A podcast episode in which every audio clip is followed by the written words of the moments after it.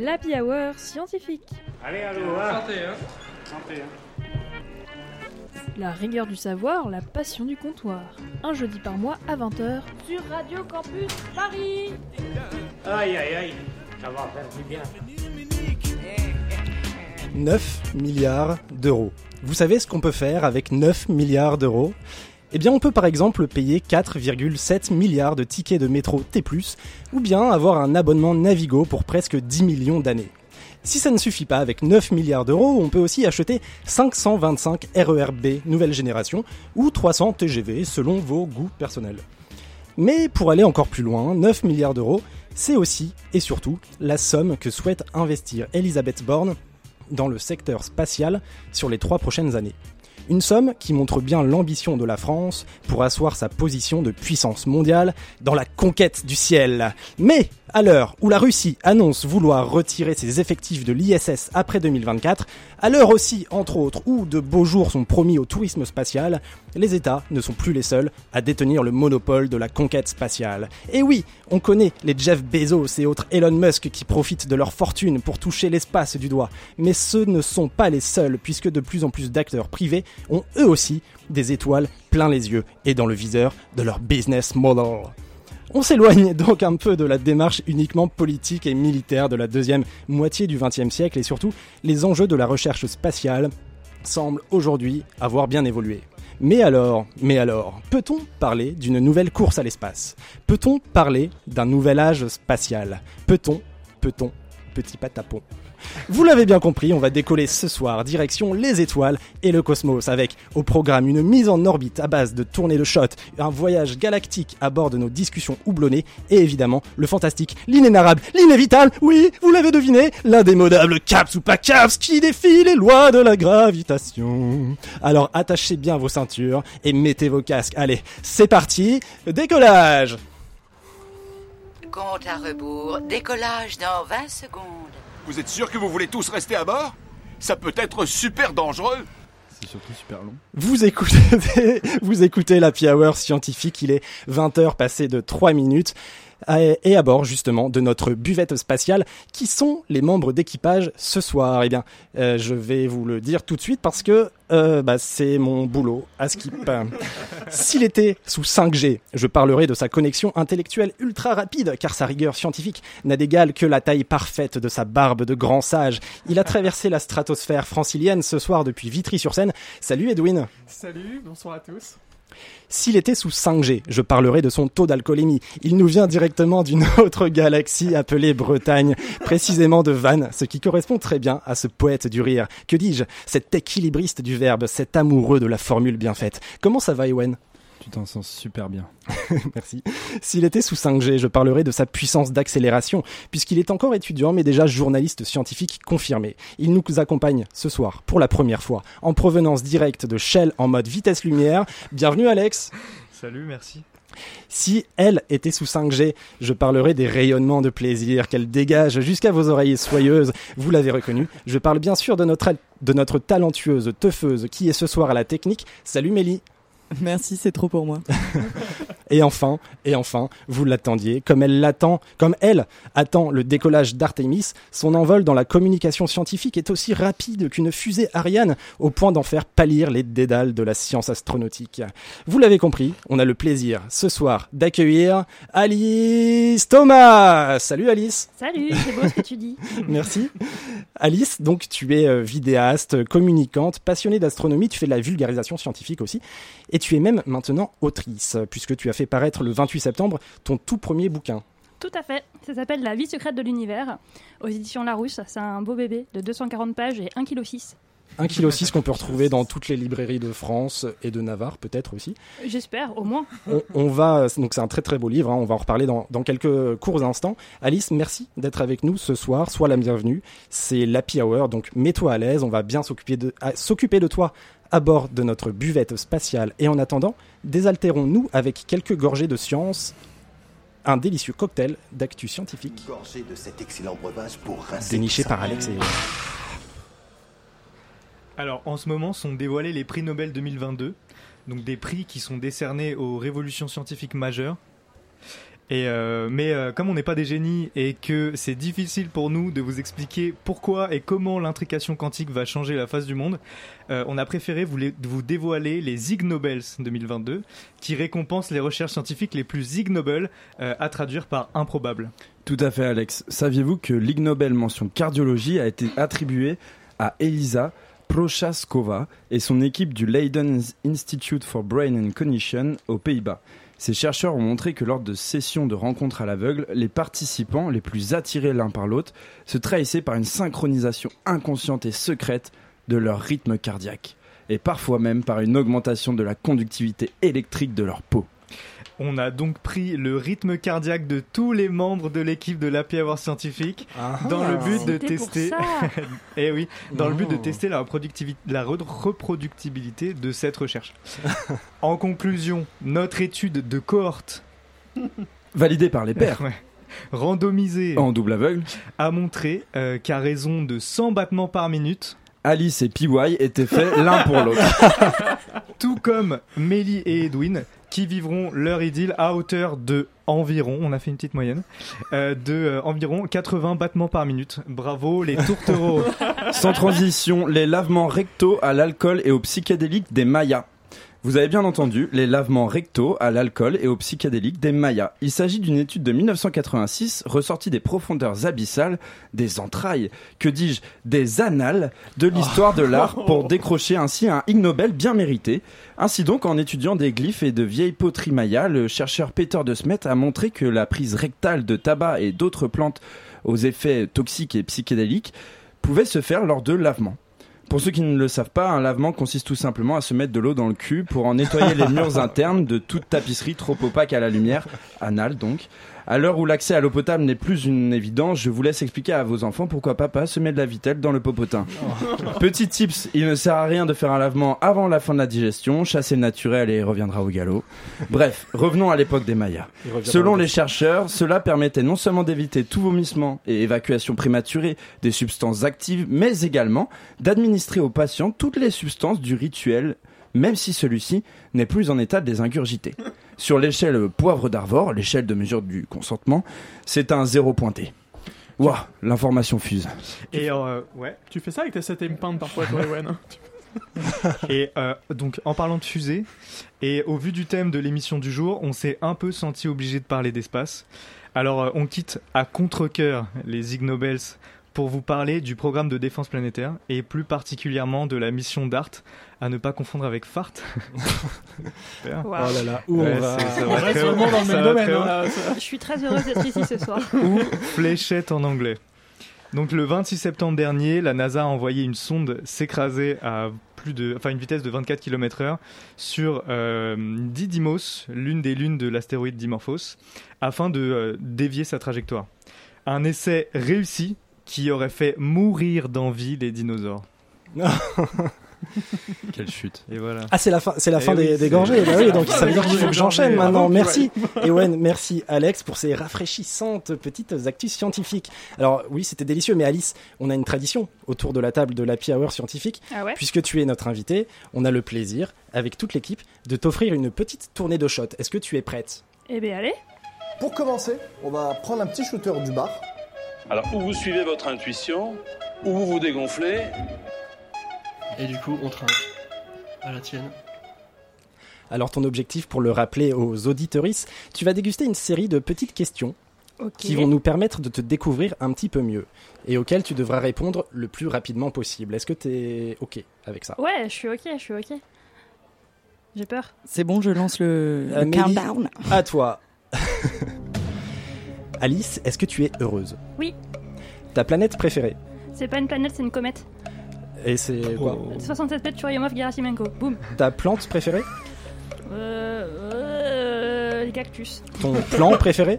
Mon plan préféré? Je sais pas, je, ça y est. euh, Le plan astral. Ton plat préféré? Les lasagnes. Trois mots pour définir ton enfance. Heureuse, paillettes, arc-en-ciel. Quelle personne est-ce que tu détestes autour de cette table? C'est compliqué, je vous connais pas assez, je vous déteste pas encore. Est-ce que tu es plutôt mise en orbite ou misanthropie Mise en orbite. Quelle boisson est-ce que tu choisis pour la Hour En morito. Continue cette série. Cheval, régal, banal, génial. Quoi? Super, et ben ça, Ça nous marche. convient. Bravo en tout cas pour cette tournée de shots que tu as menée avec euh, un brio incroyable. On espère Alice en tout cas que tu n'as pas trop mal à l'estomac. Waouh Elle était notée celle-là, hein. C'est la première fois qu'on me l'a fait, honnêtement. Et je... pourquoi on me l'a jamais fait avant? Eh bien parce qu'on te l'a incroyable. réservé pour ici. Figure-toi toute ta vie. euh, Waouh. voilà. Bienvenue Ouais, je, dans je- la pire je vais passer sur cette blague jusqu'à la fin. C'est- J'ai mis 15 secondes à la voir. Elle m'a envoyé Eh des bien. de lumière. Merci, voilà, c'est le un, un vrai voyage en fait, euh, jusque jusque dans vos oreilles. Mais moi, j'ai jamais pensé. Waouh Alice, tu es euh, donc communicante, vidéaste, euh, vulgarisatrice scientifique, autrice aussi maintenant comme on l'a vu. Tu as aussi une chaîne Twitch, entre autres projets. Est-ce que tu ne serais pas en fait un petit peu une étoile filante ou une planète vagabonde dans le paysage de la vulgarisation scientifique? Je suis une comète. Oui, j'aime les comètes. J'ai une obsession pour les comètes. C'est, c'est- voilà. Parce que tu te balades euh, d'astre en astre et comment Voilà, c'est ça. Et quand je passe près du soleil, ça brille et c'est beau. Waouh, Euh, ok, très Et bien. puis des fois, pendant, quand je passe loin du soleil, on me voit plus et on me revoit après. Tu vois, c'est périodique. Et puis des fois, on t'envoie une sonde euh, envoyée par les Américains. pour te dévier de ta trajectoire. Tu viens donc de faire paraître euh, ce très beau livre là qui est encore dans mon sac que je peux pas euh, présenter à la T. Ah bah non, il y a pas de, De toute façon, on est à la radio, donc c'est pas grave, ils le verront pas. Mais, euh, C'est un livre qui s'appelle donc, tu l'as dit, La vie secrète de l'univers aux éditions Larousse. Mhm. C'est un ouvrage avec une quantité astronomique d'illustrations, euh, des très belles illustrations et aussi des textes très très accessibles. Oui, bah c'est ça, c'était l'idée, c'était de, de faire un ouvrage euh, pour le grand public, pour émerveiller, pour leur faire découvrir le spatial. Euh, ça va pas forcément super loin dans la vulgarisation, mais ça touche un petit peu à tous les sujets du spatial, euh, que ce soit l'exploration du système solaire, euh, de, de l'univers, euh, des... bref, voilà. Et, ju- et justement, tu, tu parles d'univers, tu abordes de manière plutôt très exhaustive tous les aspects connus de l'univers, de l'espace et son apparent infini. Mhm. Qu'est-ce que ça t'inspire, toi, l'infini de l'univers?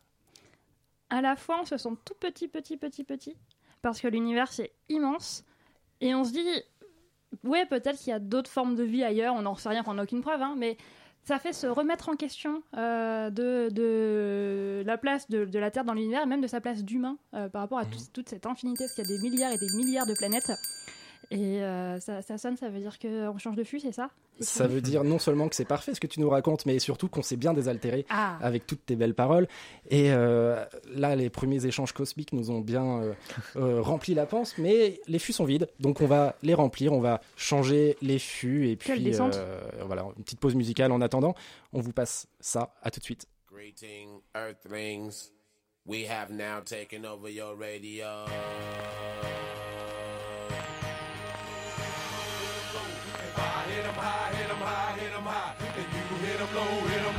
Going straight to the hole. You ain't got no game. I'm breaking you out the frame, coming through like a train. Looking to take over the whole world is my goal. With my unstoppable crew taking all control.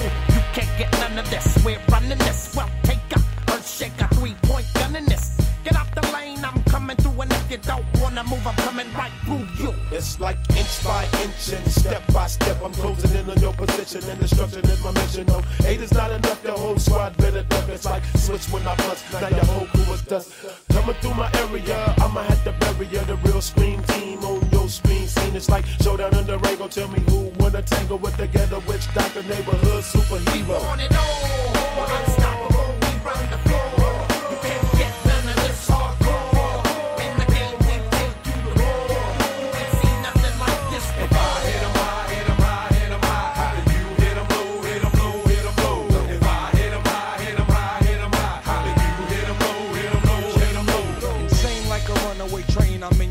like it's only three seconds to score to win the game. Came to bring the ultimate pain upon the brain, untamed. You won't like it when I change into a type strange. Make low maniacal, monster in the game. And I got my eye on you. Dead shot aim as free throws keep coming down like rain. You feeling me? I'm feeling you. The monster gang. I'm telling you. Pass me the rock. Now I'm headed to the basket. Get up out my way is what you better do. My tactics is unsportsmanlike conduct. You better ask it. Don't get no better than this. You catch my drift. You get stripped by ball handlers, ruled by swag hammer. Danger. You dealing with official hoop bangers with hang time like a coat hanger. Jump with thunderous 360 degree tight dunks. What up, Dr. Monster Funk? Come on. Lightning strikes, the court lights get dim. Supreme competition is about to begin above the rim. Finessing it moves is animated. So once I get the ball in, I can't be deflated. A rugged paw, my monsters is getting money. With clicks, get the bugging. I'm snatching up their bunnies. Uh, every step I take shakes the ground. I make you break your ankle, son, shake you down. This is my planet. I'm about business. The best that ever done it. Can I get a witness? Uh, a cumulus cloud bring darkness up above. You in it for the money or in it for the love, MJ? 23 ways to make a pay. Lounging in the mothership back around my way. Uh, a 28 light years old. If the refs get political, dribble like Bob Dole. Am I getting lyrical? Daddy, I think so. Monster, dropping flavor fluid, so drink slow.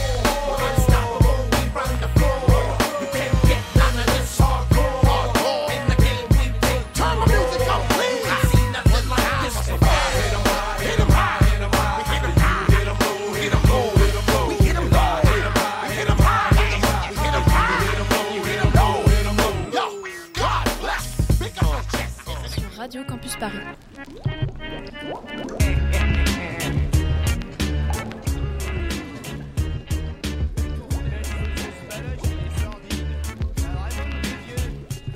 Il est 20h17 minutes, vous êtes bien sur Radio Campus Paris. Et non, vous ne rêvez pas, vous écoutez bel et bien l'Happy Hour scientifique. Euh, on est toujours avec notre team de sacrés arsouilles.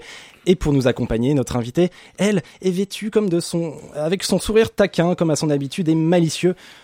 Cette phrase est dans le désordre, mais c'est pas grave. Euh, son sourire taquin et malicieux comme une mission Apollo qui tourne mal. Et pourtant, Saturne n'est pas sa planète préférée puisque elle préfère les comètes. Mais ses lunettes, elles, sont rondes comme la Terre, à skip ou comme une lentille de télescope puisque ses yeux macchiato noisettes sont toujours tournés vers l'infini de l'univers et des étoiles. On reçoit la passionnée d'astronomie et pas moins professionnelle, Alice Thomas. Bonsoir. Bonsoir Alice, bonsoir tout le monde. Et alors, il s'est passé pas mal de choses ces derniers temps en, en matière euh, d'actualité scientifique. Qu'est-ce qu'on peut retenir en particulier? Vous avez parlé, euh, Alex et Ewen, de la sonde DART, par exemple.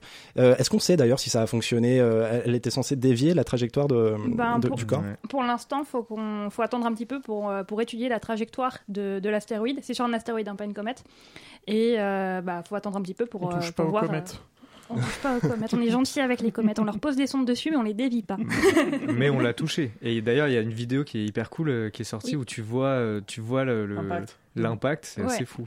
Et ce qui était aussi assez, assez ouf, c'est que euh, tout de- toute la, la descente de, de, de la sonde sur, euh, ju- jusqu'à l'astéroïde, on pouvait la suivre en, en image, enfin en quasi direct. Mhm. Euh, C'était Mhm. retransmis sans traitement d'image, sans rien. On avait vraiment juste les photos qui arrivaient toutes les secondes jusqu'à l'impact. On, on a eu une photo où il y avait la moitié de la enfin la moitié, les trois quarts. Beaucoup, une grosse partie de la photo qui était euh, complètement rouge parce que bah, il y avait plus de signal parce que c'est le moment où, euh, où ça s'est craché. Donc il y a le, on voit le dernier pixel de Ah l'image. ouais. Elle était à quelle distance euh, d'ailleurs? Il était à quelle distance cet astéroïde? Tu, tu sais pas. En tout cas, il était très très loin. pas retenu, mais euh, il y a un TikTok sur la chaîne du CNES qui en parle. D'accord. Bon bah on ira sur la chaîne du CNES et on peut aussi d'ailleurs aller sur euh, la chaîne de la Hour scientifique. N'hésitez pas HH scientifique sur Instagram, sur Twitter et sur euh, bah c'est tout. voilà, ça s'arrête là. On fait bien. signe euh, Sur en régie. copain d'avant, on a un compte. hein Ah ouais Non. Bientôt, dans 20 ans peut-être. euh. Ou alors il y a 20 ans, mais ça- il n'existe plus. Euh, il y a peu de temps aussi s'est déroulé le congrès international d'astronautique qui s'est passé à Paris cette année. Tout à fait. Euh, et c'est là d'ailleurs qu'Elisabeth Borne a, a annoncé vouloir investir 9 milliards d'euros, d'euros ou de dollars, je, je sais plus, beaucoup de sous, oui, Bah, effectivement. De toute façon, c'est quasiment pareil, non Oui, maintenant, c'est à peu près euh, Ouais. Je pense qu'elle parle en euros, Elisabeth Borne, mais. Ouais, je pense qu'elle parlait en euros. Mais, euh, mais c'est rien comparé aux, aux investissements, j'imagine, peut-être euh, des États-Unis qui, eux, mettent euh, beaucoup plus d'argent. Ah oui, je connais pas les, les- les- les montants exacts, mais oui, on est, on est des bébés en France, en Europe à côté, euh, comparé aux États-Unis. Puis nous, on participe euh, au sein de l'ESA, donc j'imagine que de toute façon, on euh, n'est pas comme euh, un géant qui a sa propre agence spatiale à lui. Nous, c'est quand même dispatché sur le continent européen. Bah après, on a quand même une agence spatiale à nous, parce qu'il Ah y a oui. l'ESA, l'agence spatiale européenne, mais il y a le CNES, qui est l'agence spatiale française, qui... Et le CNES envoie des fusées, par exemple Bah, quand tu, bah, techniquement, les fusées, euh, les fusées qui décollent de Guyane, c'est, euh, c'est, euh, les- toutes les infrastructures sont gérées par le CNES. Et pas par l'ESA. Et alors, on, a parlé un petit peu en, en introduction d'une mission qui est repoussée et repoussée. Je crois qu'elle a été repoussée trois fois. J'ai pas compté. Tu peux nous parler un petit peu de cette mission? De Artemis? Ouais. Ouais, Artemis, c'est le retour euh, de, de l'être humain sur la Lune. Alors, c'est pas tout de suite, hein, là pour l'instant, la, la première mission, ça consiste juste à faire décoller la fusée sans équipage à bord, juste des, des- des mannequins euh, inanimés.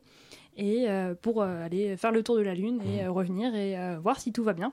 Et ça devait décoller à la base en début septembre, je crois, je sais plus, j'ai plus retenu. Et ça a été repoussé parce qu'il y avait un problème, problème sur un des moteurs, qui finalement c'était juste un capteur de température qui, qui, Déconnait. qui, qui déconnait. Et ils ont retenté, mais je crois que c'était à cause de la météo cette fois. Ils ont pas lancé, peut-être que je mélange et je dis des bêtises, je sais plus. À cause du euh, cyclone, peut-être, Et après, euh, et ils ont, du coup, ils ont encore repoussé beaucoup. Et après, là, il y a eu le cyclone. Et donc, ils ont dit, OK, on va rentrer la fusée euh, au bâtiment d'assemblage et on verra ça plus tard. Et donc, plus tard, ce sera en novembre, a priori, mais pas avant mi-novembre. Il y a une mission qui, elle, n'a pas été repoussée, ou en tout cas, elle est lancée maintenant depuis euh, plusieurs semaines, Si plusieurs mois. Si je pense à celle à laquelle tu penses, qui n'a pas été repoussée, c'est un peu oui. ambitieux. hein. Ah oui, non, non, non, non, t'as raison. Non, on dira pas qu'à la base, ça devait être en 2007. Et, et ben, je sais pas, Ewen, en euh, 2013, c'est toi qui va en nous. sa- 2018, puis en 2022. Ewen, je me tourne vers toi, parce que c'est toi qui va peut-être euh, avoir la réponse. tu as réalisé un petit reportage auprès d'une personne. Nous parlons euh, en fait du James Webb Space Telescope, euh, qui n'est autre euh, que qui n'est autre que le plus grand télescope euh, spatial euh, jamais envoyé donc dans l'espace. Et euh, je suis donc allé voir Daniel Rouen, copiaille de MIRI, euh, l'instrument français de cette mission. Je vous laisse écouter. 5, 4, 3, 2, unité, top Nous sommes le 25 décembre 2021 et c'est depuis le centre spatial guyanais que le James Webb a pris son envol. Ni plus ni moins que le plus grand télescope spatial jamais envoyé dans l'espace. L'idée est née il y a vraiment longtemps quand même. Il me semble que c'est en 89. Daniel Rouen, directeur de recherche au CNRS, Dans l'idée déjà de préparer l'après HST, Hubble Space Telescope, et notamment, disons, une des questions à laquelle le Hubble Space Telescope ne pourrait probablement pas répondre, c'est vraiment les toutes, toutes, toutes premières euh, formations des galaxies dans, dans l'univers naissant, dans le tout début de, de l'univers.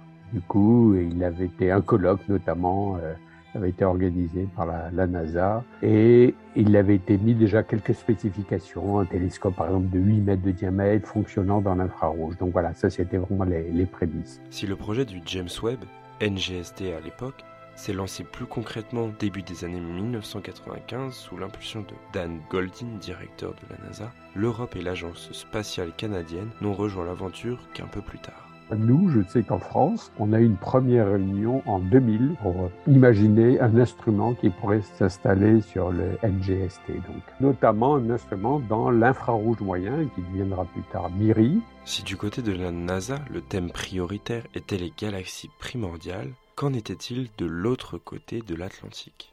Du côté européen, c'était pas nécessairement que ce thème-là. L'infrarouge moyen qui permet d'accéder à beaucoup d'autres choses, et notamment la thématique des exoplanètes qui finalement était née en 95 avec la découverte de la première exoplanète. Mais il y a aussi le milieu interstellaire, il y a la formation des étoiles dans les galaxies, etc. Quelles sont les révolutions techniques qu'apporte le JWST et les différences majeures avec Hubble, au-delà du domaine d'observation?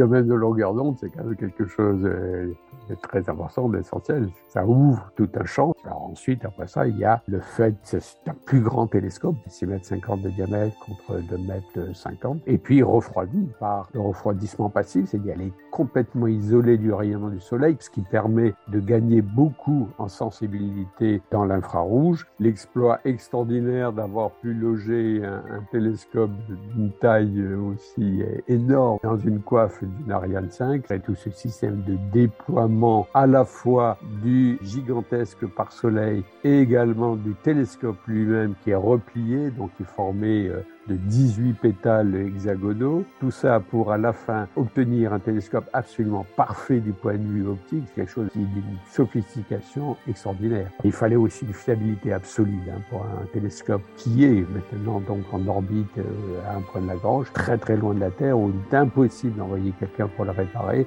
On va dire que c'est 20 ans de travail continu et c'était longue attente et on espère bien que les, les résultats sont à la hauteur de cette attente. Ce qui est à peu près sûr, c'est qu'il y aura des choses vraiment nouvelles parce qu'il y a ce gain en sensibilité, ce gain, euh, je dirais, en qualité d'image. C'est ce qui va se révéler, qui était un peu inattendu. C'est ça qui est presque le plus excitant. C'est le successeur de Hubble, mais pas que. C'est nettement plus aussi. Nettement plus que le successeur de Hubble. Rien que ça. Merci Ewen pour ce petit reportage. Alors c'est un reportage qu'on peut retrouver en intégralité sur Spotify, sur iTunes, sur la chaîne du euh, CEA et en particulier de l'IRFU, c'est ça, euh, l'Institut de recherche fondamentale sur les lois de l'univers, si je me trompe pas. Tu as tout, euh, tout bien résumé, c'est parfait. C'est un, une série de podcasts de 4 épisodes d'une vingtaine de minutes, de minutes pardon, avec plusieurs intervenants. Eh bien, n'hésitez pas, atterrissez dessus. Euh, et euh, est-ce que vous avez des informations supplémentaires sur ce projet? Qu'est-ce que, en fait, à quoi il va euh, servir concrètement? Et vous, vous disiez tout à l'heure qu'il a été repoussé plein de fois, hein, c'est ça? Ouais, il a été repoussé de nombreuses fois. Alors, il sert à, plein de choses. De, déjà, il nous a fourni déjà de super belles images. Genre, la couverture de mon livre, c'est une image de, de, de web. Édition Larousse. La vie secrète de l'univers. T'attendais que ça pour le sortir, en fait. T'avais besoin de plus que ça. Exactement, exactement. ça non, fait 20 ans que tu fais ce livre. non, ça fait 9 mois. Chut, faut pas dire ça. Euh, mais ouais, non, euh, Webb, il est super intéressant parce qu'il a, il a une différence par rapport à Hubble, c'est qu'il observe dans le domaine des infrarouges. Donc, on voit pas exactement la même chose. Et par exemple, euh, si on observe les nébuleuses d'étoiles, par exemple, là où naissent les bébés étoiles, euh, bah, il va nous permettre de voir au travers de, toutes les, couches de poussière et donc de voir, euh, ce qu'il y a derrière comme on n'avait jamais vu avant. C'est un exemple parmi tant d'autres, mais c'est celui qui est le plus parlant et qui est le plus beau, je trouve, et qui nous fait les plus belles images. Moi, un truc qui, euh, me surprend dès qu'on a de nouvelles images, c'est que ça permet à la fois de regarder des planètes qui sont très proches de nous, qu'on connaissait déjà très bien finalement, Saturne, Jupiter, mais avec déjà des images splendides, mais qui nous apprennent encore plus de choses, alors que c'est bon, euh, à son loin, mais c'est quand même nos voisines les plus proches. Je crois qu'il a regardé Mars aussi, par exemple. Euh, mais en même temps, il permet aussi de regarder ce qu'on a appelé le champ profond de l'univers, c'est-à-dire euh, un tout, tout, tout petit coin du ciel dans lequel il y a déjà des centaines ou des milliers de galaxies, donc qui sont à une distance faramineuse, qui sont impossibles de se représenter. Donc, il semble avoir une portée, ces outils nous permettent de faire une variété de recherches et d'observations assez folles. Je plus sois. Et des très très belles photos. Donc euh, j'insiste vraiment sur les photos qu'on peut retrouver dans ton livre. Hein. Oui. J'ai été bluffé par la, qualité des images, par leur précision et. Euh, et, ouais, c'est la première fois qu'on a des images d'une telle résolution, hein, c'est ça? Ouais, ouais, ouais, tout à fait. Oui. je ne pas rajouter. Euh. Merci. Est-ce que moi j'ai une question. Est-ce que tu as une fois qu'il y a eu les premières images qui sont apparues, est-ce que tu as modifié ton, ton, livre au dernier moment Oui. oui, euh, de base, on n'avait pas prévu. Euh, de... Enfin, moi, j'avais demandé à ce qu'on puisse mettre les images de web dedans parce que je savais qu'elle sortait mi-juillet et pour une sortie du livre en septembre. Et on m'avait dit euh, c'est chaud parce que bah Ça faut que faut, voilà, faut que faut il y a la maquette, faut valider, etc. C'est honnêtement c'est chaud. Puis en fait, finalement, on a eu du retard. Et donc, quitte à avoir eu du retard, il y a les images qui sont sorties, on peut les rajouter du coup. Et donc, on... donc on les a rajoutées. Euh, mais donc oui, après, l'iconographie et la légende des images, c'est surtout un travail de, du côté de l'éditeur. Moi, je suis surtout concentrée sur les textes. Pour certains textes, j'ai proposé des images, mais sinon, euh, tout, tout, ça, ça a été un travail. T'as euh, pas eu besoin de changer les, les, les textes J'en ai changé un, parce que tu parlais de l'image du champ profond tout à l'heure. j'ai changé, j'avais mis le champ profond de Hubble à la base, et du coup, j'ai changé pour mettre le champ profond de Webb, et donc j'ai changé le texte pour que ça aille avec, mais voilà. Qu'est-ce que ça, ça nous dit. Euh, alors, je, reviens un petit peu sur, euh, sur ce télescope là qui a été lancé, euh, James Webb Telescope. Qu'est-ce que ça nous dit de l'avancée technologique actuelle? Est-ce que on est encore sur une piste qui va nous mener très très loin, ou est-ce qu'on atteint un palier là en termes de technologie? J'en sais rien. Enfin, moi, j'y. Merci, c'est clair. Allez, rubrique suivante. non, non, mais. Euh, si, si, enfin, pour moi, ça, ça, évolue quand même à chaque fois en permanence. Et si, un, point très important, c'est que ce qui a été envoyé là avec Web, c'est pas les dernières technologies. Parce que fabriquer un satellite, tout valider, etc., il y a énormément de tests qui sont faits et tout ça. Et donc, c'est des technologies qui sont déjà obsolètes d'une certaine manière. Donc, les prochaines. Là, les technologies qu'on est en train de développer actuellement, c'est des trucs qui seront envoyés dans des télescopes euh, plus tard. Il y a toujours une, un décalage dans les matériaux et euh, certaines technologies donc. Voilà. Là, il y a 20 ans de technologie finalement de décalage, presque. Il y a des, amélior- euh, des, des modifications, des améliorations qui se font, mais euh, j'imagine que dans la, la charte gro- euh, globale d'ingénierie, tu peux, tu peux pas changer les choses parce que ça. ça... Bah, la moindre pièce que tu as sur un satellite, sur une mission spatiale, est testée, vérifiée, retestée pour être sûr que ça fonctionne une fois là-bas. Quoi. Et en parlant de test, moi je vais vous tester sur quelques petites questions délicieuses. Vous l'attendiez tous. Non, vous ne rêvez pas, vous êtes bien. Non seulement sur Radio Campus Paris, donc ça c'est déjà super, merci, chers auditeurs. Mais en plus, voici le moment tant espéré par la France. Oui, vous l'avez bien compris, c'est l'heure du Caps ou pas Caps. Il y a des moments, j'ai vraiment l'impression que vous prenez pour un imbécile. Alors je rappelle les règles très rapidement. Des questions, j'attends les réponses. Voilà. Euh, Est-ce qu'on peut jouer en régie Tout le monde Oui, peut jouer.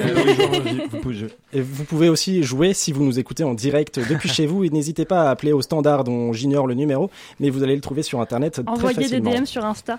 Et envoyer des DM Ah oui, sur oui, Insta. Envoyez-nous sur Insta. Et vous H- présente, c'est moi le community manager, il faut envoyer un max Joachim de qui nous DM, rejoint. participer, participer, Ah, Envoyez-. Joachim Envoyez, envoyez des stories euh, où vous mentionnez, euh, vous mentionnez le compte de la Power Scientifique en disant que vous écoutez et que c'est trop bien. Et le tien aussi, Alice. Et le mien aussi, tant qu'à faire. Tiré bas, Thomalis. C'est ça. Sur euh, Instagram. Sur Instagram, sur Twitch, sur Twitter, euh, sur TikTok. Et, et si je ne m'abuse, on peut également retrouver ton, jeu. livre sur jeu. Amazon, à la Fnac, Ouais, partout en ouais, France, ouais, dans ouais, les. Et librairies. nos centaines de milliers d'auditeurs vont se ruer au Fnac.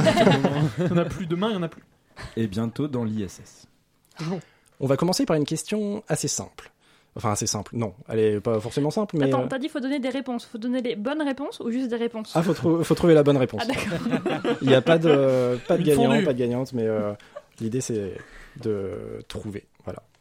Euh, fait Alan Shepard en 1971 Alors, je fais exprès de rester très vague dans cette question, mais peut-être que vous me pouvez me demander qui est C'est Alan un Shepard. astronaute. Moi je connais son nom, je crois, ça me dit quelque chose. Ouais, Shepard, c'est un astronaute. Shepard, est-ce que c'était un berger, genre Shepard Non, je ne sais pas. Je- Alors, euh, peut-être Si, qu'on peut Shepard, commencer par qui il était. Alice. Oui, c'est un, c'est un astronaute américain. Oui. Voilà, le, le premier, euh, il me semble, qui a fait un truc, alors je sais plus quoi, mais en tout cas, il est parti Donc, euh, quelque part là, en Oui, mais le 1971. premier qui a fait quoi?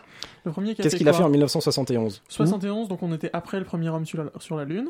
Ouais, 1969. mais j'a- j'attends un lieu et une action. Attends, donc 71, Ah, il a fait du golf sur la Lune. Il a fait du golf Ah, sur la Lune. bravo, Exactement. Joachim. Bravo. On sent l'ancien CM du CNES là-bas. Pas CM, pas CM, oh là là. Pardon. J'ai fait une Depuis, vidéo euh, qui en parle. Mais allez pas la voir, c'est une de mes premières vidéos sur YouTube, ça craint. Donc allez ça. tous la voir. J'ai trouvé une, une, une actualité euh, étonnante. Depuis de- début 2022, les astronautes cana- canadiens sont soumis à une nouvelle loi qui les interdit de faire quoi De boire de l'alcool en, en- en- dans l'espace. C'est pas ça. C'est quelle année, t'as dit Euh, début 2022, donc euh, très très C'est un récent. truc C'est euh, pas- physique avec leur corps? Euh, oui, certainement, mais c'est en fait assez généraliste hein, comme réponse que j'attends. C'est sexuel?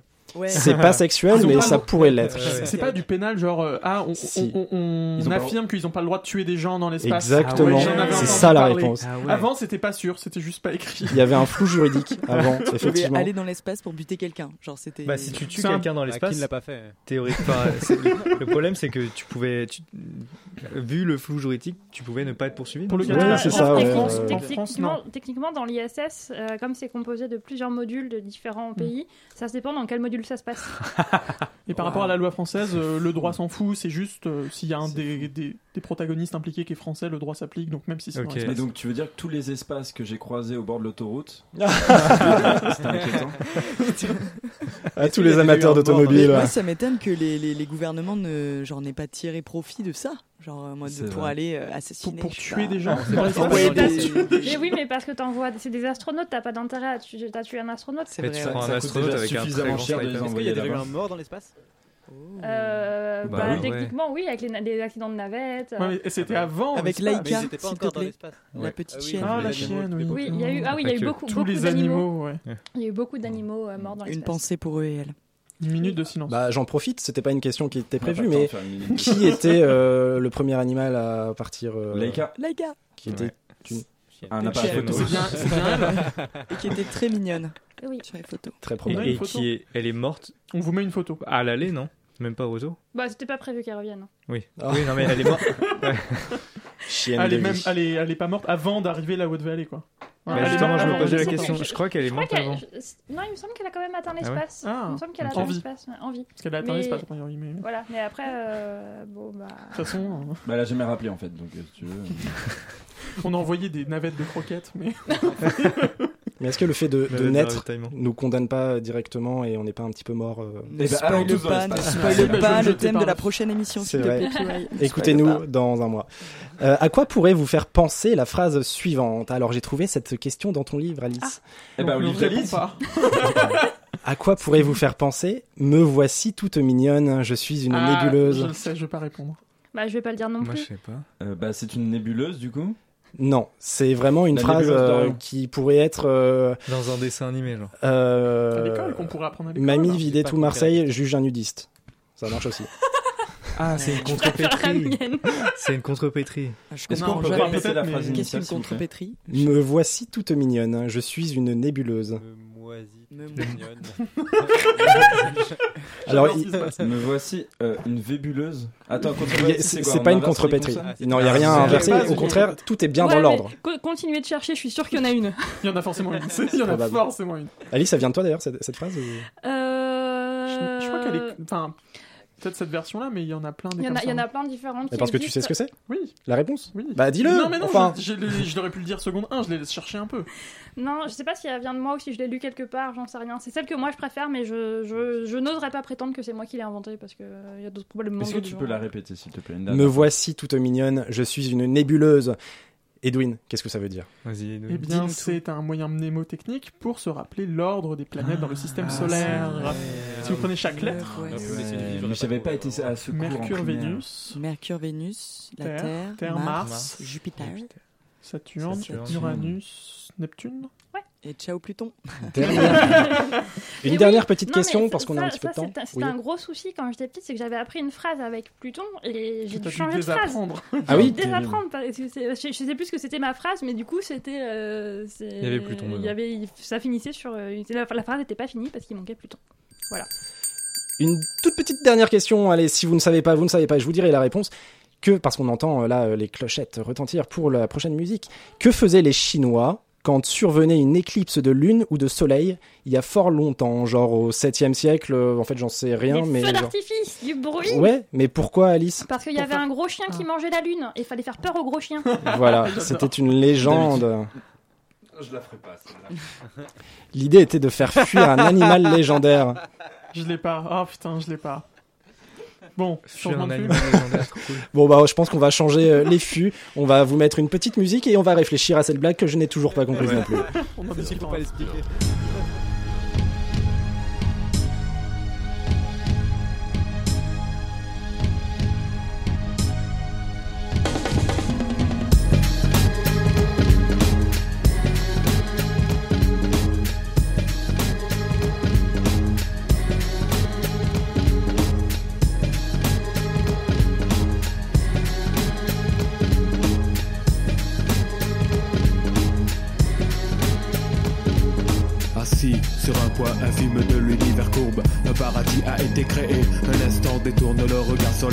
Leur lumière. Des millions de vies possibles autour de la Terre. Dire qu'ils croyaient à la platitude de la planète. Ceux qui parlaient de serre ont perdu la tête. À travers cela, on a réalisé l'insanité, les vanités, les folies de l'humanité. Mais tous savaient que rien ne se perd dans l'univers. Pas de disparition de matière. De Démocrite à Mendeleïev, 2000 ans, un classement, le tableau périodique des éléments. Les molécules, structure atomique, dans de matière minérale et organique. La vie est née de l'infiniment petit, et l'homme prend conscience seulement aujourd'hui que ce qu'il y a dans son corps ressemble étrangement au système solaire et aux astres brillants. Des frissons me parcourent en fixant et scrutant au ralenti. Je m'incline prisonnier du 7 et contiens le cosmos.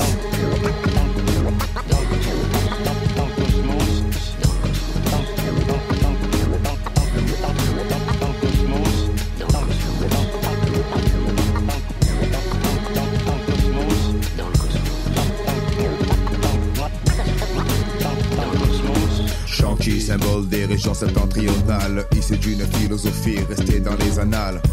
Bien longtemps, sais-tu, pendant des siècles, il conversa avec ce qu'il y avait derrière le ciel. La vérité ne se trouve qu'à l'intérieur de soi, mais l'homme a détruit son véritable moi. Régi par les lois du matérialisme, décomposant l'univers comme le ferait un prisme avec la lumière que l'on refuse de toucher. Car il est clair qu'il faut vouloir pour essayer élever sa spiritualité, intérieurement chercher à s'éveiller. L'univers subit un dérèglement croissant. On oublie que notre rôle est important.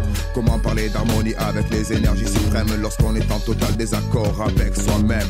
Que l'on se blottit sous l'aile de la compassion ou sous l'anthropomorphisme d'une religion. Nous étions censés maintenir une symbiose en fait. Nous avons trahi le cosmos.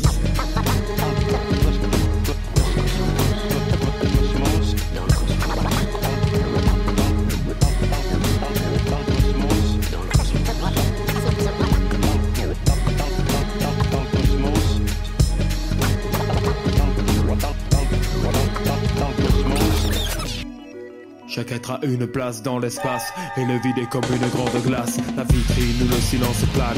Une exposition des plus beaux objets de la création. Des bijoux rangés dans une cassette. L'orfèvre minutieux, tout est clair, tout est net.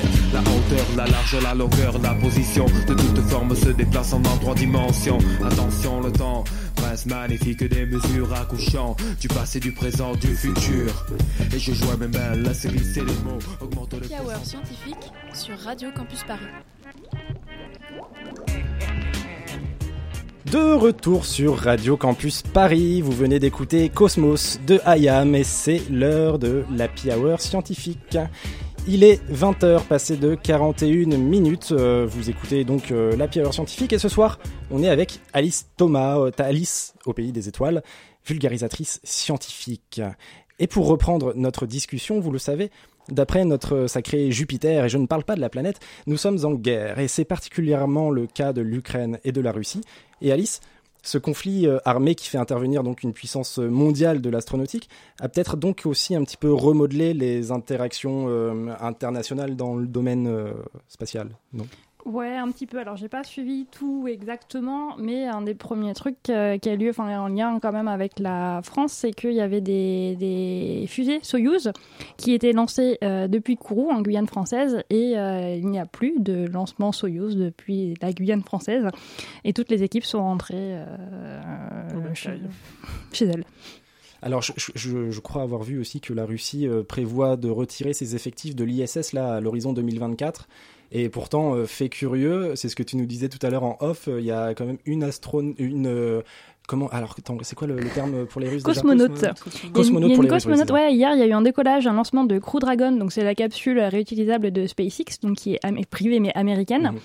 Euh, c'est celle avec laquelle euh, Thomas Pesquet est parti euh, il y a la- l'année dernière. Et euh, il y a eu un décollage donc hier avec à bord notamment euh, une Russe. Et c'était la première fois depuis je ne sais plus quelle année, mais longtemps, euh, que euh, qu'un ou une Russe n'était pas parti euh, à bord d'un vaisseau autre que russe. Et entre la NASA, qui est donc l'agence américaine, et Roscosmos, l'agence russe, est-ce qu'il y a des, des tensions ou pas? Est-ce que tu es au courant de certaines choses comme ça? Je suis pas au courant de certaines choses comme ça, mais c'est pas nouveau qu'il y ait des tensions entre la NASA et Roscosmos. hein, la guerre froide c'est fini, mais bon. Il y a encore, ouais, ça, ça, ça se voit. Je sais pas, hein, euh, on te pose la question. C'est toi l'experte, Alice Ça se voit, je sais. Expert géopolitique. voilà, ça y est, maintenant je suis expert géopolitique. non, je suis pas du tout qualifiée pour répondre pour euh, pour répondre à ça. J'ai pas j'ai pas d'infos, mais euh, bah, ça ça se sent toujours un petit peu. T'as quand même des fois un petit peu des tensions. Même si euh, bah, il y a quand même de plus en plus de collaborations qui essayent de se faire entre les différents pays, avec l'Europe, etc. Mais après, bah, il y a quand même des gens qui veulent jouer à qui qui est la plus grosse. Et puis, bon, bah. D'ailleurs, l'ISS, elle est- les premiers modules, ils étaient russes. Oui. Et on a tous, euh, enfin, on a, on a monté l'ISS sur des modèles, enfin, des, des modules russes à la base. C'est quand même. Ouais. Et euh, le fait qu'on n'envoie plus de Soyuz désormais depuis Kourou, est-ce que ça a remodelé un petit peu euh, les cartes, enfin, qu'est-ce que ça a changé euh, concrètement? Est-ce que ça a posé des problèmes? Il y a des projets qu'on n'a pas pu se faire, on a dû changer en, en dernière minute de lanceur? Ben, je pense que ça, effectivement, peut-être pour, pour certains clients, pour les vols qui étaient prévus, je sais pas exactement, hein, là, c'est- c'est vraiment des suppositions. Pour, pour certains clients qui avaient prévu de lancer euh, sur des Soyuz depuis, euh, depuis la Guyane, bah, peut-être que pour eux, ça a changé quelque chose. Après, généralement, on sait quand même très en avance euh, sur Mm. quel lanceur on, sur quel lanceur on va, on va lancer. Ça fait beaucoup de lancer dans cette phrase. mais, mais donc, euh, je saurais pas exactement, peut-être qu'il y a des gens euh, qui sauront répondre de parmi les auditoristes, je sais pas. Et si l'espace est un terrain de géopolitique, euh, est-ce qu'il y a des législations euh, pour, euh, pour essayer de, de Cadrer un peu tout de ça, quoi. cadrer l'espace, ouais, d'une certaine manière en Ouais. trois dimensions. T'as des, euh, t'as des règles qui existent. Alors, je sais plus lesquelles sont au niveau français, lesquelles sont au niveau international. Mais euh, t'as par exemple des, euh, des, des lois pour dire que l'espace ne doit pas être euh, armé. L'espace n'est pas un, un terrain de guerre. Euh, pareil, on peut pas faire n'importe quoi euh, avec, avec l'espace. C'est un peu un bien commun de l'humanité. Euh, tu peux pas aller sur la Lune, planter ton drapeau et dire ah, ça, ce bout-là, il est à moi. tu peux aller sur la Lune, tu peux planter ton drapeau, mais ce bout-là, il sera pas à toi. D'ailleurs, c'était pas un drapeau américain, mais un drapeau breton. Euh, C'est ça le mensonge. On est allé sur la Lune, mais c'était les Bretons. C'était un Gwenadier. En parlant de d'armer euh, l'espace, il n'y a pas euh, une nouvelle branche de la NASA là qui est enfin pas de la NASA. Alors, il y a un commandement de l'espace dans l'armée Ouais, c'est ça. française, dans ouais, une partie de l'armée Ah de l'air. Ouais. Euh, mais euh, ce qu'ils font, c'est principalement euh, de, la, de la défense, de la surveillance. où Le, le, sa- le- le- le spatial est utile pour l'armée quand même. Il y, a, bah, il y a une grosse partie des satellites qui sont des satellites militaires, pas que en France, hein, mais euh, un peu pour tous les pays. Mais c'est surtout de la, de, la- de la surveillance. On va surveiller ce qui se passe au sol, on va surveiller les autres satellites pour vérifier qu'ils font pas n'importe quoi. Mais euh, on n'a pas de satellite armé de laser qui fait piou piou sur les copains. Ça, il y a pas le droit. Et puis donc ça, c'est pour tout ce qui concerne un peu les États, mais ce qu'on voit depuis quelques années maintenant, c'est que euh, bon, il y a eu toute la première conquête spatiale où c'était des grosses agences euh, étatiques qui sont intervenues, puis elles se sont un peu mises en retrait, et maintenant c'est quand même plus des acteurs privés, des entreprises, parfois même des personnages très identifiés. On pense Mhm. à Musk, on pense à Bezos et euh, tous leurs milliards qui veulent euh, un peu s'emparer de l'espace, y faire joujou, ou qu'on divers projets plus ou moins euh, Ouais. pertinents. C'est ça. Bah, pour l'instant, d'un point de vue juridique, il y a un gros flou. Euh, le problème, c'est que ouais, les, les lois, les réglementations se font euh, après coup. Une fois que ça se fait, on dit Ah, on- effectivement, on n'a pas prévu ce cas de figure. euh, comment on fait? Et donc, euh, c'est- je sais pas où ça en est exactement, mais ouais, il y a un gros retard. Est-ce qu'on peut parler d'une libéralisation de l'espace, du coup? euh, avec tous ces acteurs privés qui. euh, Tu dis des mots, ils sont longs. Excusez-moi, j'avais envie de le placer celui-là. En tout cas, il y a une chose qui a tout le monde, c'est la planète Terre et l'environnement. Et justement, en parlant d'environnement, euh, le- la, la recherche spatiale parfois pose quelques questions. Edwin, tu as réalisé une petite chronique. Est-ce que tu veux nous en dire un petit peu plus? Ben oui, tout à fait, euh, mon cher Pierre-Yves. 4, 3, 2, 1.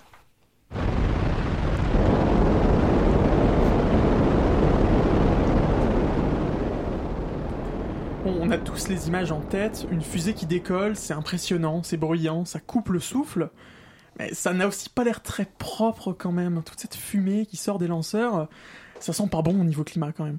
Le, SLS par exemple, qui est le lanceur du programme Artemis, rejetterait au décollage plus de 500 tonnes de CO2. À titre de comparaison, si l'on veut rester sous la limite d'1,5 degré d'augmentation de température, il faut viser 2 tonnes d'équivalent CO2 par personne et par an. Sauf qu'en réalité, le CO2 est loin d'être le plus gros problème causé par ces lancements. Une étude de 2014 a estimé que la part du réchauffement causé par les fusées et attribuable au CO2 est d'environ 0%. Et oui, c'est en fait complètement négligeable à côté d'autres rejets qui stagnent dans la haute atmosphère, comme les oxydes d'azote ou la suie, c'est-à-dire les particules noires qui restent en suspension. Mais il n'y a pas que les fusées, de toute façon, dans la recherche spatiale. Et non, en effet, il est même probable que les lancements soient en réalité le cadet des soucis climatiques du secteur. Car avant de faire décoller les lanceurs, il faut bien les construire, c'est-à-dire manufacturer quelques centaines à plusieurs milliers de tonnes de métal et d'autres matériaux. Des industries peu connues pour leur sobriété carbone. Puis ces morceaux de lanceurs vont tôt ou tard retomber, de même que bon nombre de débris ou encore de vieux satellites, et brûler en pénétrant dans l'atmosphère, relâchant encore du carbone. Et tout cela, ça pèse bien plus sur le climat que de consommer du carburant. Plus contre-intuitif encore, une étude de mars dernier sur l'empreinte climatique propre à la recherche spatiale seulement estime que les infrastructures au sol émettent plus de gaz à effet de serre que les missions spatiales.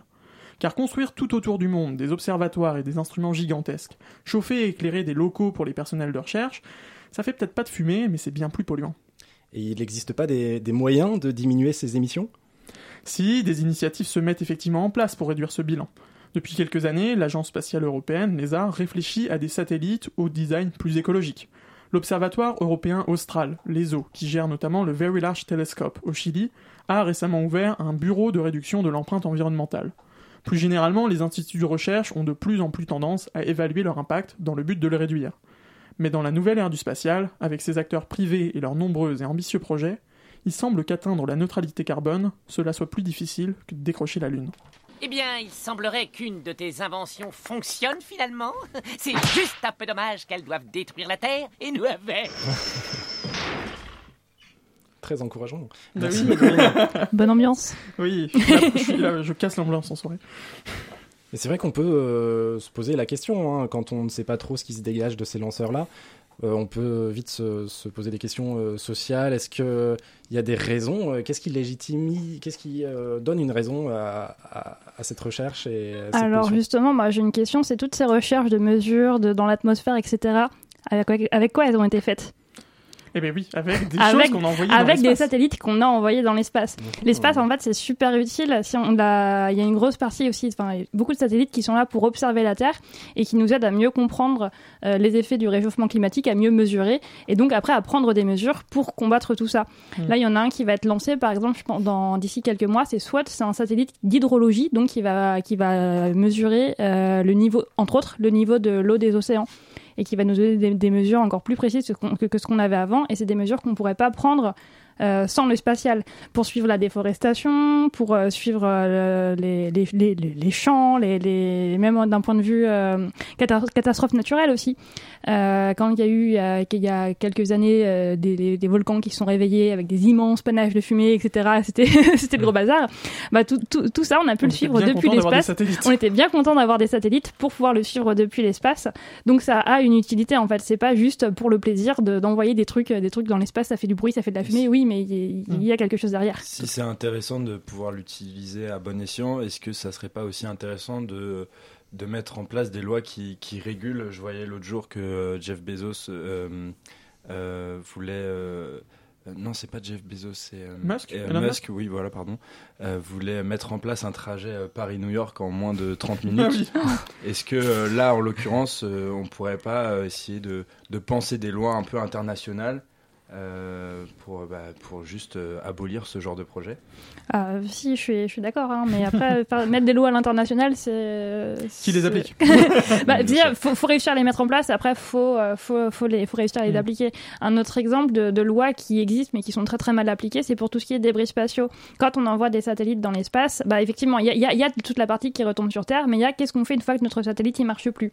Au fur et à mesure du temps, il va retomber vers la Terre. Euh, et se désintégrer dans l'atmosphère. Mais avant ça, ça il, peut, il peut y avoir plus ou moins de temps. Donc on se retrouve avec des milliers d'objets qui tournent autour de la Terre, qui sont plus actifs et qui servent à rien, et avec, euh, dans- avec lesquels nos satellites qui eux sont encore actifs pourraient, euh, pourraient rentrer en collision, ce qui fera encore plus de débris, de débris, etc. Et donc il y a des lois qui existent, euh, qui existent euh, pour, euh, pour, pour lutter contre ça au niveau euh, international. Mais bah, c'est compliqué de vérifier qu'elles sont appliquées. Euh, je crois que la, France, on est très bon dedans, on est, assez bon. Euh, Il y a une loi, je sais plus comment elle s'appelle exactement, mais euh, qui s'applique euh, dès que la France est impliquée de près ou de loin dans un lancement. Euh, cette loi s'applique et euh, c'est quand même assez bien, assez bien surveillé. Et donc, bah, pour tout ce qui est lancé depuis Guyane, par exemple, bah, comme euh, la, France est en jeu parce que ça part du territoire français, là c'est pris en compte. Et tu parlais des, tu parlais des, euh, des satellites euh, qui, qui sont plus en activité et du fait qu'il y en a plein. Euh, on peut trouver sur Internet des cartes interactives de, de tous les satellites qui sont, euh, qui sont actuellement dans l'espace et c'est impressionnant. Mm. Il y en Mm. a énormément, vraiment. La Terre est recouverte de satellites. Enfin, c'est un truc de. Alors après, attention sur ce genre de il parce a des- qu'ils sont pas à l'échelle les satellites en vrai. hein. Des fois, on a l'impression qu'on voit qu'on voit plus du Oui, tout, euh, qu'on voit plus du tout la Terre. En vrai, c'est ça reste tout petit. Mais oui, il y en a Et puis il y a énormément. des débris aussi, donc c'est des trucs qui sont peut-être pas énormes, mais Ouais. que- qui sont notés dessus. Donc enfin, voilà, ça fait quand Parfois même ils sont pas gros, mais ils vont très très vite. Je crois que c'était Ouais. déjà arrivé qu'un panneau solaire de la station spatiale se prenne euh, un boulon qui tournait Ouais, et que ça fasse ouais. quand même un gros Il y a, gros il y a des- il y a des micro-collisions qui arrivent de temps en temps. Il y a des, des objets euh, très aléatoires aussi qui sont retrouvés en- comme ça, euh, que les astronautes ont perdu pendant les sorties extravéhiculaires. Euh, je crois que comme je sais plus, je crois qu'il y a, enfin, il y a des outils, genre une, un, un genre de clé à molette, des trucs comme ça, une espèce de couverture qui recouvre un truc, euh, et parce que quand t'es en sortie, tu lâches un truc et bah il- tu le rattrapes pas, quoi. Tu lui dis au revoir et T'espères pas croiser son orbite euh, une fois qu'il y a une fait le tour. personne, un astronaute qui, qui est en orbite là actuellement Non, non, non.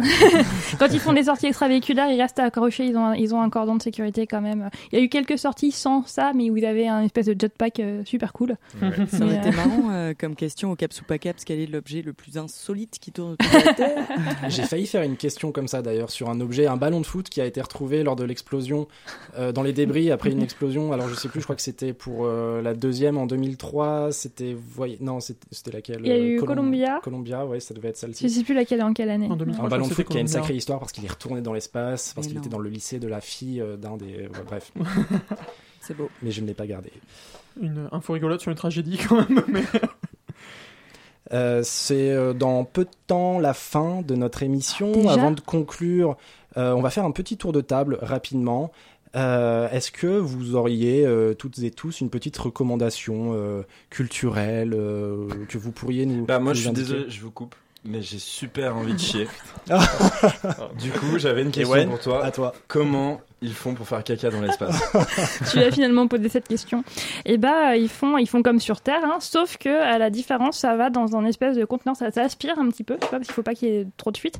Et donc ça va dans, dans un conteneur qui après est bien refermé et euh, mis avec tous les déchets et euh, mis dans le- la capsule qui retourne, enfin qui retourne, qui est qui est larguée de la station spatiale internationale pour être brûlée dans l'atmosphère. Donc sache que euh, certaines, une- tu- un jour peut-être que tu verras une étoile filante qui sera en vrai une capsule de déchets euh, de, de l'espace avec peut-être dedans du caca d'astronaute. Formidable. Et je vais faire un vœu là-dessus quoi. tu me rassures, je croyais que c'était des lavements recto à l'alcool et aux psychédéliques de Non, Maya. non, non. De Maya. Eh bien, gardez les yeux rivés vers le ciel. Peut-être que vous allez voir ces étoiles filantes euh, là. En attendant, nous, notre étoile filante, c'était Alice Thomas. Elle vient euh, présenter son livre euh, La vie secrète de l'univers aux éditions Larousse. Et euh, je ne peux que vous le conseiller. Est-ce que vous, vous avez, on a un petit peu de temps là, une petite. euh, Moi j'ai une reco. ouais. reco, ouais. Euh, la série For All Mankind qui est hyper cool. Je l'ai pas encore vu. C'est euh, en fait c'est une uchronie euh, pendant laquelle euh, le- les États-Unis ont perdu la course à l'espace et ce sont les Russes qui sont arrivés les premiers. Et donc du coup euh, voilà c'est ça s'enchaîne comme ça et, la, cour, la, la, la course ne s'arrête jamais. Et là enfin voilà c'est super. Moi, on a parlé de débris spatiaux, alors ça m'a rappelé la euh, série d'animation Planète, qui est adaptée du manga du même nom, où on suit euh, dans un futur proche une équipe de déboueurs spatiales qui sont chargés d'aller récupérer euh, des déchets. C'est une super série. Ça commence sur un humour un peu potache auquel faut, faut accrocher, mais ensuite, ça est vraiment une vingtaine d'épisodes et c'est très bon. Moi, je pars un peu plus loin, mais comme on regarde le ciel, je vous invite à lire le livre euh, Tout le bleu du ciel de Melissa d'Acosta, Mhm. qui nous invite à voyager et euh, pourquoi pas partir dans l'espace si vous en avez envie. Deux séries, deux livres. Alice, toi, tu as. Euh, j'ai un livre aussi. non, je vais, pas dire le mien, non, non, j'en ai un autre. j'ai euh, Le Cosmos et nous de Sébastien Carassou, qui est donc un livre de vulgarisation euh, sur l'espace aussi, très bien vulgarisé, qui est très très chouette, que je recommande vivement. Eh bien, rendez-vous en librairie, rendez-vous sur les réseaux sociaux HH scientifique space-bas Tomalis sur Instagram, Twitter et tout ce que vous voulez. Merci à toutes et tous de nous avoir suivis. Merci tout le monde pour ce petit voyage intergalactique. C'était délicieux. Et eh bien, à la prochaine. Salut à Salut tous. tout le monde. Salut. Santé. Allez, messieurs, hein, à, la- à la prochaine. Et au revoir. Et puis, pas bon retour, hein. Au revoir, messieurs.